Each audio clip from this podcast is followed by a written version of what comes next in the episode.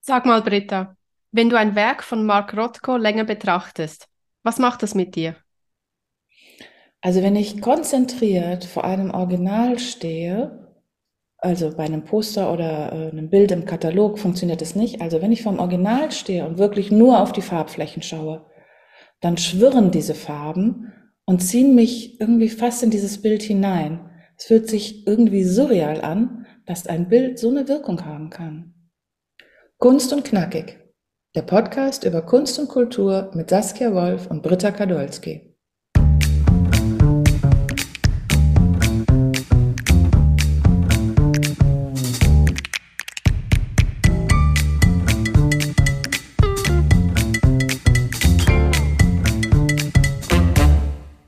Herzlich willkommen, liebe Zuhörerinnen und Zuhörer.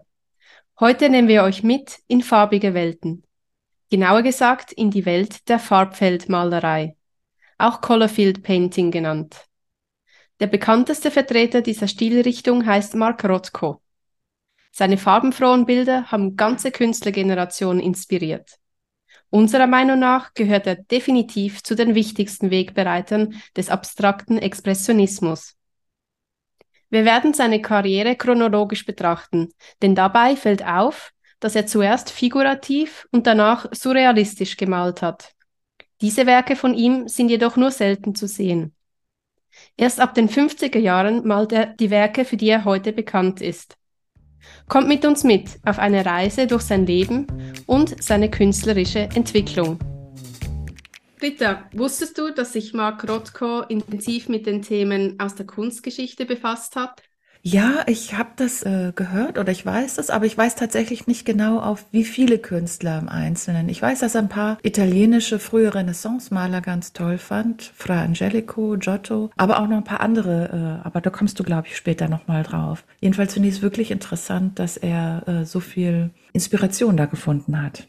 Also ich wusste das tatsächlich noch nicht, bevor ich diese Ausstellung in Wien im 2019 besucht habe. Mhm. Und er hat sich ja nicht nur mit Themen aus der Kunstgeschichte, sondern auch mit der Architekturgeschichte auseinandergesetzt. Und eigentlich genau dieses Verständnis der Kunst lässt er auch dann in seine Werke einfließen. Ja, das mit der Architektur zum Beispiel war mir gar nicht bekannt. Genau. Und Rothko beispielsweise studiert die Maltechniken von den alten Meistern wie Tizian mhm. und ist dann wie Tizian auch die Farben in Schichten auftragen. Und das nimmt ja eigentlich dann seinen späteren Stil schon auch vorweg.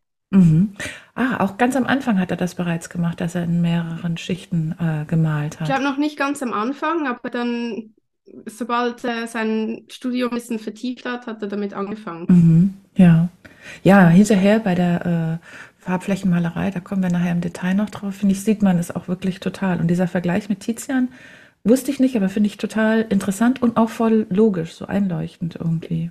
Ja, dann äh, steigen wir doch mal gleich ein. Wofür ist denn Mark Rothko wirklich bekannt, hauptsächlich? Ja, also Mark Rothko gehört ja eigentlich zu den bedeutendsten amerikanischen Künstlern des 20. Jahrhunderts und er gilt als Wegbereiter des abstrakten Expressionismus und auch der Farbfeldmalerei. Und darauf kommen wir auch später noch zu sprechen. Er selbst lehnte aber interessanterweise diese Kategorisierung ab Mhm. Hat aber ja dennoch die abstrakte Bildsprache von Grund auf verändert. Also er kreiert, wie wir jetzt schon gesagt haben, diese farbenfrohen Werke äh, und damit eigentlich auch eine aktive Betrachterbildbeziehung. Und das klingt jetzt alles ein bisschen sehr abstrakt. Britta, erzähl mir vielleicht ein bisschen mehr über sein Leben. Wo wurde denn Mark Rothko geboren? Ja, seine äh, Vita ist wirklich interessant. Er hieß übrigens ja gar nicht äh, ursprünglich Mark Rothko, sondern Markus Rotkovic und ist äh, in einer Stadt im heutigen Lettland, damals Russland, geboren, 1903.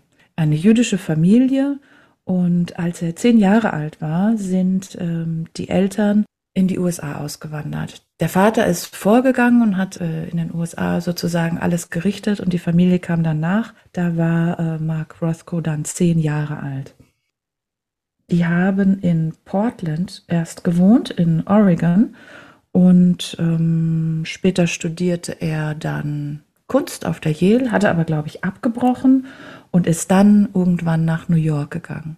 Und erst mit seiner Einbürgerung, also nachdem er dann amerikanischer Staatsbürger wurde, hat er sich äh, umgenannt und seitdem heißt er Mark Rothko. Da hat er in den 30er Jahren hat er auch bereits äh, angefangen, ähm, gegenständliche Bilder zu malen. Und ähm, ja, vielleicht kommen wir jetzt nochmal drauf zurück, Saskia, von wem er sich alles so inspirieren ließ, außer Tizian, den du schon genannt hattest.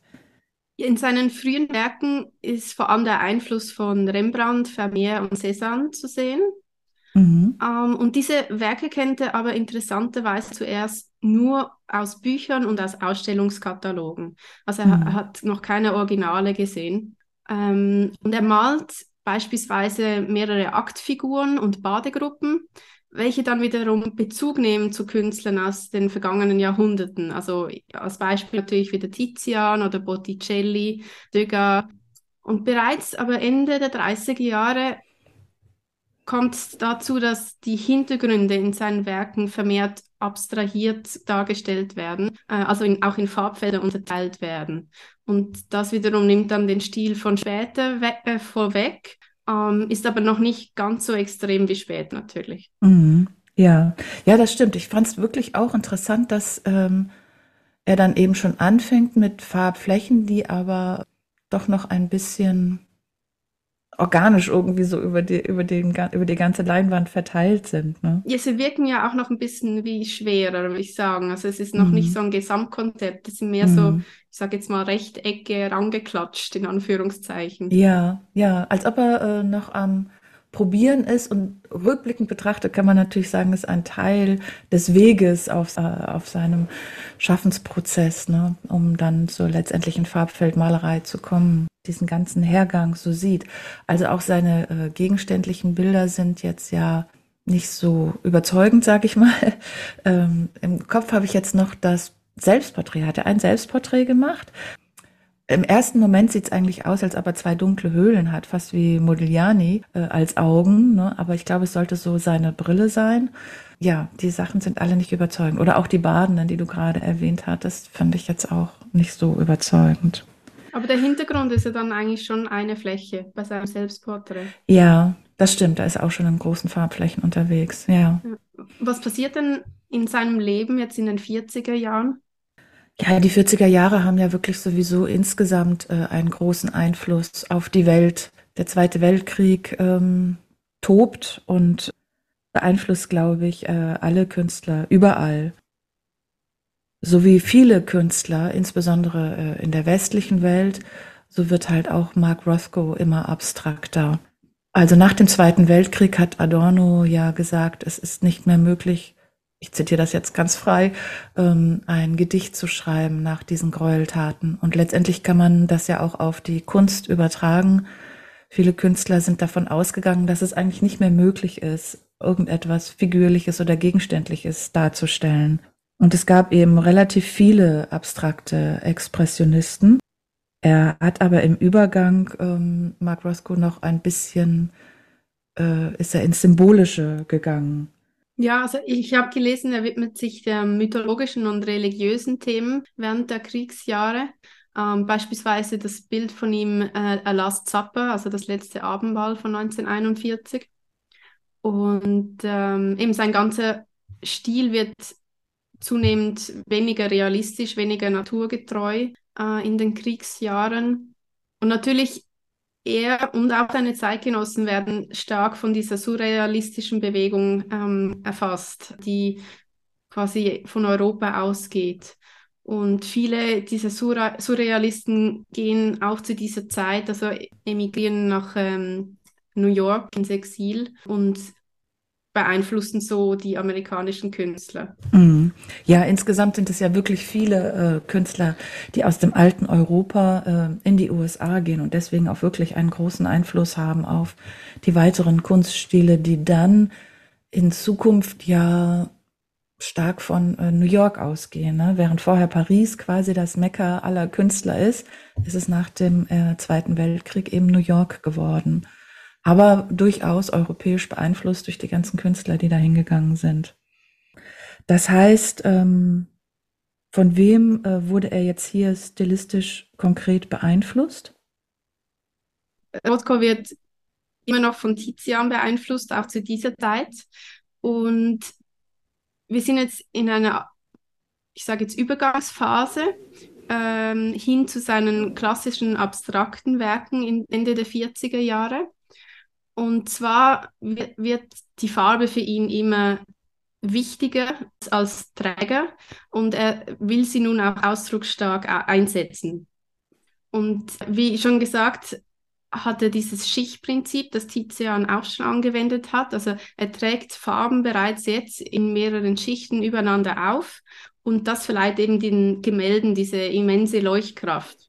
Und mhm. er beschließt auch zu diesem Zeitpunkt, die Werke ohne Rahmen auszustellen, um damit nochmal eigentlich das, ähm, die Beziehung zwischen Betrachter und Bild zu intensivieren. Mhm. Und sie werden auch immer größer, ne? Genau, sie werden immer größer, was dann noch nochmals einen ganz anderen Eindruck hinterlässt. Und er verzichtet neu auch auf den Titel der Bilder. Also er lässt sie unbetitelt und, und ähm, oder er nummeriert sie beispielsweise. Und dann liegt es eigentlich an uns, wenn wir die Bilder sehen, seine Werke zu deuten. Mhm. Und das finde ich, das finde ich einen sehr interessanten Ansatz, weil bisher haben wir ja immer gelernt, wir müssen die Bilder interpretieren. Mhm. Und er hat da eine komplett andere Sichtweise. Mhm. Ja, das finde ich auch interessant. Man, dass er wirklich komplett äh, äh, sagt, dass BetrachterInnen überlegen und fühlen können, wie sie auf die Bilder reagieren. Ja. Aber wir sind ja jetzt eigentlich auf dem Höhepunkt seiner Schaffensphase angekommen. Oder was meinst du, Britta? Ja, das würde ich auch sagen. Letztendlich ist er äh, dafür ja auch in aller Gedächtnis bekannt, die, wie, wie auch wir, bevor wir uns jetzt hier intensiv nochmal mit der Recherche beschäftigt haben, haben vergessen, hm, dass er früher gegenständlich äh, angefangen hat und die ähm, Farbflächenbilder von ihm sind einfach ähm, so bekannt, dass man fast denkt, das ist äh, das, das, das, das einzige der einzige Stil seines Övres. Dabei hat er ja ähm, wirklich einen Prozess hinter sich gebracht. Wie du schon gesagt hast, die Bilder werden immer größer, die flirren äh, durch diese verschiedenen Schichten von Farbe, die er aufgetragen hat. Die sind am Anfang auch alle mit sehr, sehr fröhlichen Farben gemalt. Also es ist unglaublich oft rot dabei, in verschiedensten Abstufungen, hellrot, dunkelrot, äh, magenta, also so ein bisschen ins Pinke gehend oder so ein bisschen ins Orange gehend. Und diese Farbflächen dann so nebeneinander gesetzt ähm, flirren unglaublich, wenn man so davor steht. Dann hat er ab und zu so ein fröhliches, helles äh, Gelb mit drin, manchmal nur so einen ganz äh, dünnen ähm, Streifen davon, aber der verändert die gesamte Wirkung des Bildes unglaublich. Manchmal setzt er noch ein paar weiße Akzente und davon produziert er dann auch äh, wirklich unglaublich viel äh, ist ja so ein ganz disziplinierter Arbeiter, wie ich gehört habe. Also er geht morgens pünktlich in sein Atelier, malt den ganzen Tag und ist dann abends zum Abendessen ähm, wieder bei seiner Familie. Sehr vorbildlich, ähm, würde ich sagen. Sehr vorbildlich. Also sechs Tage die Woche hat er das äh, so gemacht, eigentlich eher wie ein äh, Büroangestellter und nicht unbedingt wie ein freier, kreativer Künstler, zumindest was man klischeemäßig so damit verbindet. Ne? Absolut. Er hat ähm, er hat auch Ausstellungen. Endlich wird er bekannt. Also bis dahin ähm, ist er noch nicht so richtig wahrgenommen worden als bekannter oder berühmter Künstler. Aber seine erste große Ausstellung ist 1954 in The Art Institute of Chicago. Und er bekommt dann auch äh, noch weitere Aufträge, zum Beispiel für das Seagram Building. Das ist ja ein sehr bekanntes äh, Hochhaus in New York, da ist so eine kanadische äh, Spirituosen-Dynastie, denen gehört das, äh, Gin äh, produzieren die, glaube ich. Dafür soll er Bilder malen. Er hat Wandgemälde beauftragt bekommen für die Harvard University und später noch, da kommen wir vielleicht dann noch mal im Einzelnen drauf, für eine Kapelle in Houston. Ich erzähle mal kurz was über die äh, Seagram Murals, weil die auch, auch glaube ich, ein besonderer Aspekt in seinem Leben sind. Also es ist ein, ein riesiger Auftrag, man muss sich das vorstellen, von diesem riesigen großen Hochhaus soll er eben einen Raum komplett ausfüllen. Ich glaube, er denkt, dass es äh, so eine Art Vorstandscasino ist, äh, für die er eben diese riesigen Gemälde ähm, machen soll. Letztendlich wird in dem Seagram Building das Four Seasons Restaurant eröffnet Und ähm, nachdem er die Bilder eigentlich alle schon fertiggestellt hat, also hat den Auftrag angenommen, ist bezahlt worden, hat die Bilder fertiggestellt, geht er mit seiner Frau da essen, um sich nochmal jetzt so ähm, im Real Life quasi den Raum anzuschauen, in dem in Zukunft die Menschen seine Werke bewundern können und stellt halt fest, dass es ein, ja, ein, ein Schicki-Restaurant ist. Also man kann für unheimlich viel Geld essen und trinken und die Leute sind dann eben auch hauptsächlich damit beschäftigt. Das erzürnt ihn und er findet es eigentlich unmöglich, wenn die Menschen so viel Geld für ihr Essen und ihr Trinken ausgeben können, ja, dass da auch noch nebenbei nicht. seine Bilder hängen sollen, die vermutlich dann, und damit hat er sicherlich recht, kaum die nötige Würdigung oder Betrachtungsintensität bekommen können. Ne? Ja, er war also wirklich sauer. Das ist krass, dass er dann beschließt, ah ja, gebe ich das Geld zurück und äh, mhm. äh, behalte die Bilder selber. Die kriegen die Bilder jetzt nicht. Mhm das finde ich schon äh, einen, einen, mutigen Schritt als Künstler auch. Und, ja, ähm, unglaublich. Ja, und äh, genau, er hat sie einfach behalten. Einige davon sind ja dann äh, nach London gegangen. Ne? Er hat sie äh, in der Tate gibt es einen extra Raum, früher Tate, und dann sind sie, glaube ich, in die Tate Modern umgezogen. Da gibt es einen extra Roscoe-Raum, in dem man eben diese Bilder, die ursprünglich für Seagram Building gemalt wurden, jetzt zu sehen sind. Ja, eines davon habe ich dann auch gesehen im, in Wien. Uh, das wurde auch ausgestellt. Ich glaube, mhm. das war aber ursprünglich aus dem Metropolitan Museum. Ah ja, ja stimmt. Ja. Ich, glaub, mm. ich, muss sagen, äh, ich finde seine Farbflächenmalerei, wo er quasi eher die ähm, waagerechten Farbfelder hat, sprechen mich mehr an. Bei den Seagram Buildings hat er ja ähm, auch so senkrechte Rechtecke oder Farbflächen gemacht teilweise sieht es aus, als ob so ein, wie so ein Fenster oder so ein, so ein Tor auch quasi zu erkennen ist. Und die Farben sind alle eher sehr, äh, schon sehr dunkel gehalten. Da kommt er insgesamt hin in seiner Farbpalette. Mhm. Und da beim, beim Seagram, bei den Seagram-Gemälden ist das auch bereits so. Ja, am meisten äh, inspiriert war ich schon von den eher flirrenden, fröhlichen, hellen, leuchtenden Farben so. Ja, das weiß nicht, wie es dir so. gegangen ist, ja. ja. ja. Mhm. Ich, ich finde, die horizontalen Flechten haben einen ganz anderen ähm, Einfluss auf mich als Betrachter. Also es ist ja. eine andere Wirkung irgendwie. Genau, so geht es mir auch. Also ich glaube, dass der, der Kopf äh, immer versucht, äh, wenn man Bilder betrachtet, das irgendwie einzuordnen in etwas, was man schon kennt. Und bei diesen äh, horizontalen Sachen hat man, glaube ich, schon oft so, eine, so ein Gefühl von, von Landscape, also dass es irgendwie eine Landschaft ist und dann hat man irgendwie etwas, an das man sich halten kann als Betrachterin und kann mit diesen verschiedenen Flächen, die horizontal aufs Bild aufgebracht sind, das irgendwie ein bisschen anders einordnen in so ein eigenes Wertesystem, während ich bei diesen Seagram Buildings wirklich überlegt habe, ist jetzt ein Tor, kann ich da durchgehen, mhm. wo gehe ich hin? Aber es hat dann auch gleichzeitig ein bisschen was Unheimliches, auch durch die Farbgebung. Ja, ja. ja. Also ich würde auch sagen, die, die emotionale Wirkung, die Rotko ja auch wichtig war, ist eigentlich bei den horizontalen, die kommt mehr raus. Und eigentlich ab den 50er Jahren nutzt er ja auch bewusst an die Farbe und die Größe der Bilder. Ich glaube, vorher hat er noch so ein bisschen experimentiert, ähm, aber ab die 50er Jahre, die jetzt quasi als seine klassischen Jahre bezeichnet werden, da ist es dann wirklich, er, er weiß, was er will. Mhm. Ähm, und das markiert auch eine Art Wendepunkt in seinem Leben. Ja. Also diese eben, wie du auch gesagt hast, diese leuchtende, pulsierenden Farbfelder entstehen und äh, er navigiert eigentlich, äh, wie wir eben jetzt auch besprochen haben, zwischen diesen hell, dunkel, Wärme, Kälte, also diese ganz intensiven Farbpalette. Ähm, und hier auch holt er sich eigentlich Inspiration von ähm, Matisse oder Miro. Das finde ich auch sehr interessant. Finde ich auch äh, total interessant, ja. Genau, und ich habe ja jetzt letztens auch gerade ein, ein Bild von äh, Matisse im Kunsthaus gesehen und dann ist mir das auch aufgefallen. Also er braucht da auch schon diese ganz intensiven Farben. Ja, ja, Matisse ist wirklich äh, irre farbintensiv gewesen, wirklich. Ja. Vielleicht hat ihn das auch eben an, an Giotto so fasziniert. Bei Giotto habe ich halt immer blau, blau, blau, blau aber sehr genau. intensiv ja, im, ja. im Kopf. Das hat Bosco auch benutzt. Also ich glaube, er war meistens im Rot unterwegs, aber hat durchaus auch einige äh, Bilder in, in verschiedensten Blautönen gehalten. Wobei in den, in den 60er Jahren muss man ja dann auch sagen, dass sich seine Farbpalette eigentlich mehr verdunkelt.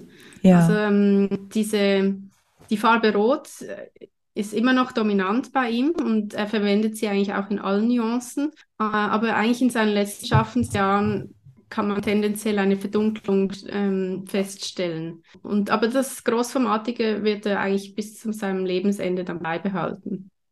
Ja, dieses Großformatige ist auch wirklich äh, von einer so unglaublichen Wirkung. Also wenn man als Betrachterin vor einem so monumentalen Bild steht und dann nur die Farbe auf sich wirken lassen kann, das, das, das macht wirklich was mit einem. Ne? Absolut.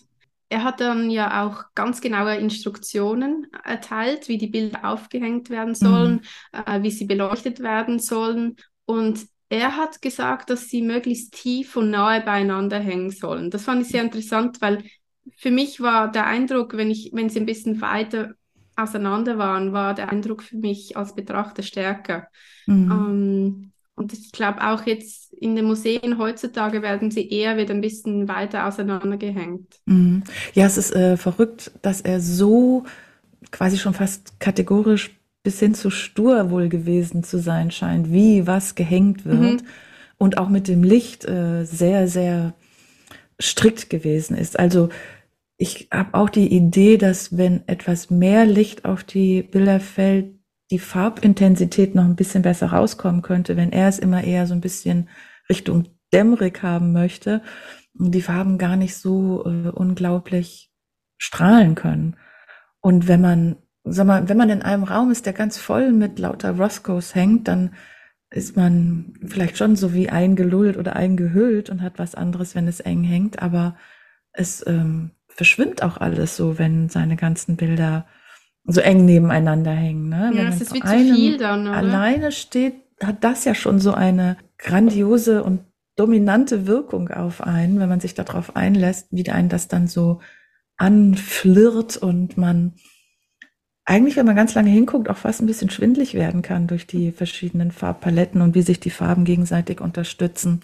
Und, ja, und wenn man dann aber in den Augenwinkeln noch rechts und links die hängenden sieht, dann ja, finde ich auch, dass es eigentlich fast zu viel ist. Absolut. Und es soll ja sogar Museumsbesucher geben, die weinen, wenn sie vor seinen Gemälden stehen. Das ging, ja, hab... das ging mir jetzt nicht so, muss ich sagen, aber mich haben sie irgendwie beruhigt. Also ich war wirklich eine Art tiefenentspannt, als ich aus der Ausstellung mhm. rausgelaufen bin. Das, ich fand es wie mhm. entspannend. Das, mhm. Einzelne Bilder hatten für mich so eine Art Sogwirkung und da mhm. äh, hätte ich stundenlang reinstarren können. Mhm. Ja, ja, das mit dem Wein, ich glaube, das hat er sogar gesagt, dass er sich vorstellt, dass die Mädel, dass die äh, BetrachterInnen irgendwie relativ nah an den Bildern dranstehen sollen, sollten und dann auch durchaus äh, äh in Tränen ausbrechen können. Äh, so ist es mir auch nicht gegangen, aber ich hatte schon so ein besonderes Gefühl, also wie so ein Erhabenheitsgefühl, so wie ich das auch manchmal habe, wenn ich vor wenn ich vor besonderer Kunst stehe oder wenn ich vor besonderer Architektur stehe, die mich zutiefst beeindruckt und mich, also klingt sehr pathetisch, aber innerlich berührt. So, so ist es mir bei Roscoe's äh, auch gegangen. Und es ist verrückt, dass, oder eigentlich ist es auch fast selbstverständlich, es kann einem nur so gehen, wenn man vor den Originalen steht. Ähm, ich habe mir natürlich auch einen Katalog gekauft, aber die Bilder abgedruckt auf Papier äh, können ja gar nicht darstellen und die Wirkung haben, die ein Original hat, weil man diese Technik der verschiedenen Farbaufträge ähm, nicht, nicht spüren kann, wenn es eben auf Papier aufgedruckt ist und die Farbnuancen auch immer ein wenig anders sind. Ja, ja, definitiv. Also da stimme ich dir zu weil ihm ja diese Emotionen so wichtig waren. Das kam mir einfach jetzt, ist ein, ein zeitlicher Sprung, aber ähm, bei Caravaggio und Bernini hatte ich so ein bisschen denselben Eindruck. Also wenn ich eine Statue von Bernini anschaue, ähm, ist es auch diese Emotionen, die hervorkommen, äh, oder auch Caravaggio, diese Dramatik äh, von dem, von dem Hell-Dunkel-Malerei. Äh, ähm, und das ist eben, weil es ihm jetzt auch so wichtig ist bei den Emotionen. Ich finde das es gibt ganz bestimmte Künstler, die einfach diese Emotionen beim Betrachten einer Skulptur oder eines Gemäldes hervorrufen. Mhm. Und ich denke, auch die Künstler sind sich sehr wohl oder waren sich sehr wohl bewusst, welchen Effekt sie äh, auf den Betrachter haben. Ja, also bei Roscoe stimmt das auf jeden Fall. Und ähm, ich muss in diesem Zusammenhang immer an das äh, Stendal-Syndrom kennen. Kennst du das? Äh, nee, kenne ich nicht. Äh, Stendal, ich glaube, es war ein Norweger. Jedenfalls hat er das mal beschrieben vor, also mindestens 100 Jahre, vielleicht noch ein bisschen länger her, als einen Effekt der Touristen ähm, ergreift, wenn sie zum Beispiel in Florenz vorm Dom stehen. Also diese erhabene Schönheit dieser unglaublichen Architektur äh, führt dann, äh, führte angeblich bei dem einen oder anderen ähm, Kunsttouristen dazu, dass er quasi wie, wie krank wurde, also äh, geschüttelt und ergriffen und äh, ich glaube, er ist sogar so weit gegangen, dass, dass sie Fieber bekommen hätten. Ähm, vollkommene so Ekstase. Äh, von, genau, vollkommene Ekstase, sehr schön, genau. Und ich glaube, das ist jetzt schon irgendwie äh, übertrieben, aber es gibt schon immer wieder Situationen, äh, wenn ich in, in, in Kunst also in Kunstsachen unterwegs bin oder in Architekturbetrachtung unterwegs bin, wo ich auch äh, wirklich von so einer Erhabenheit ergriffen bin und auch wie du vorhin gesagt hast, ganz lange vor Sachen stehen kann und nur gucken, gucken, gucken kann und es mich so erfüllt wirklich, weil es einfach wunderschön ist. Und dann denke ich immer kurz an Stendal. Können wir mal in irgendeiner anderen Podcast-Folge noch mal ein bisschen äh, länger drauf eingehen? Ja, absolut. ja, Genau, du hast genau wie ich auch die äh, Ausstellung in Wien gesehen, ne? Wir waren Korrekt, beide ja, 19, im 2019. Kunsthistorischen Museum Wien und ja, vorher äh, war mir nicht klar, dass äh, Farbflächenbilder äh, solch eine Wirkung auf mich haben können. Ja, mir auch nicht. Also ich war ja auch sagen wir mal, immer noch zumindest vom Studium her bei den alten Meistern. Mhm. Ähm, und jetzt die Ausstellung von Rothko war eigentlich so ein bisschen auch ein Wendepunkt bei mir, dass ich mich jetzt vermehrt mit, ich sage jetzt, der klassischen Moderne auseinandergesetzt mhm. habe. Ja, aber Mark Roscoe hatte ich da auch noch nicht ähm, wirklich richtig kennengelernt. Es ging halt eher um Jackson Pollock und ähm, solche solche Klassiker eher macho, obwohl zur gleichen Zeit wie Roscoe ja, ja. in der gleichen Zeit unterwegs. Was ich noch äh, sehr interessant fand, ist, dass Deutschland sich quasi selbst darum gebracht hat, auch eine, eine tolle Roscoe-Ausstellung zu haben. Er sollte bei der Documenta teilnehmen. Mhm. Ähm, und weil er äh, jüdischen Glaubens ist, hat er wie viele andere auch beschlossen, er wird nie wieder deutschen oder wird nie deutschen Boden betreten einfach. Aber er hat angeboten, dass er ähnlich seiner Kapelle in Houston auch in Kassel äh, was Bilder für einen ähnlichen Raum gerne zur Verfügung stellen würde oder malen würde, machen würde. Äh, ich glaube, es war für die Dokumente 59 hatte man ihn angefragt. Ja. ja, und da sagt Kassel doch tatsächlich, ja, haben wir leider nicht so einen Raum. Und dann ist es nie dazu gekommen. Man stelle sich vor, wir hätten hier in Deutschland eine Art äh, Pilgerstätte für Roscoe-Fans. Das wäre schön. Ähm, das wäre schön. Also gibt es ja wirklich nur recht wenige äh, Bilder. Ich glaube, in Potsdam ist eins, in, in Basel, also deutschsprachige Schweiz, gibt es in der Fondation Bayerle. Ne? Mhm. Stuttgart hat, glaube ich, eins. Also man kann hier gar nicht viel Roscoe erleben. Ja. Aber ähm, bei dieser Geschichte mit äh, der Kapelle fällt mir ein, wir müssen noch mal kurz über die Kapelle in Houston sprechen. Ne? Ja, ja, absolut. Ich war ja in Texas, aber leider lag, es, lag sie nicht auf unserem Weg. Ja. Hätte ich gerne besucht. Hätte ich mir das auch schon angeguckt. Wobei ich glaube, dass es halt, die Bilder sind alle sehr, sehr, sehr dunkel gehalten. Dass es doch irgendwie was Bedrückendes haben kann, wenn man sich die anschaut, ne? Diese äh, Roscoe-Kapelle in Houston, Texas, ist quasi sein, sein letztes Werk. Der komplette Raum ist ausgestattet mit Bildern von ihm. Wir haben ja vorhin schon gesagt, dass er in der Farbpalette immer dunkler wird. Und ähm, diese Bilder sind quasi dunkelgrau, schwarz und schwarz in schwarz. Also er ist, glaube ich, auch wieder in ganz vielen Schichten unterwegs. Aber die Bilder sind sehr dunkel, sehr düster. Es wird ja oft äh, in Zusammenhang gebracht mit seiner Depression, an der er litt. Er hat sich ja letztendlich 1970 auch das Leben genommen, also Tabletten geschluckt und sich die Pulsadern aufgeschnitten äh, und ist im Atelier, in seinem Atelier dann tot aufgefunden worden.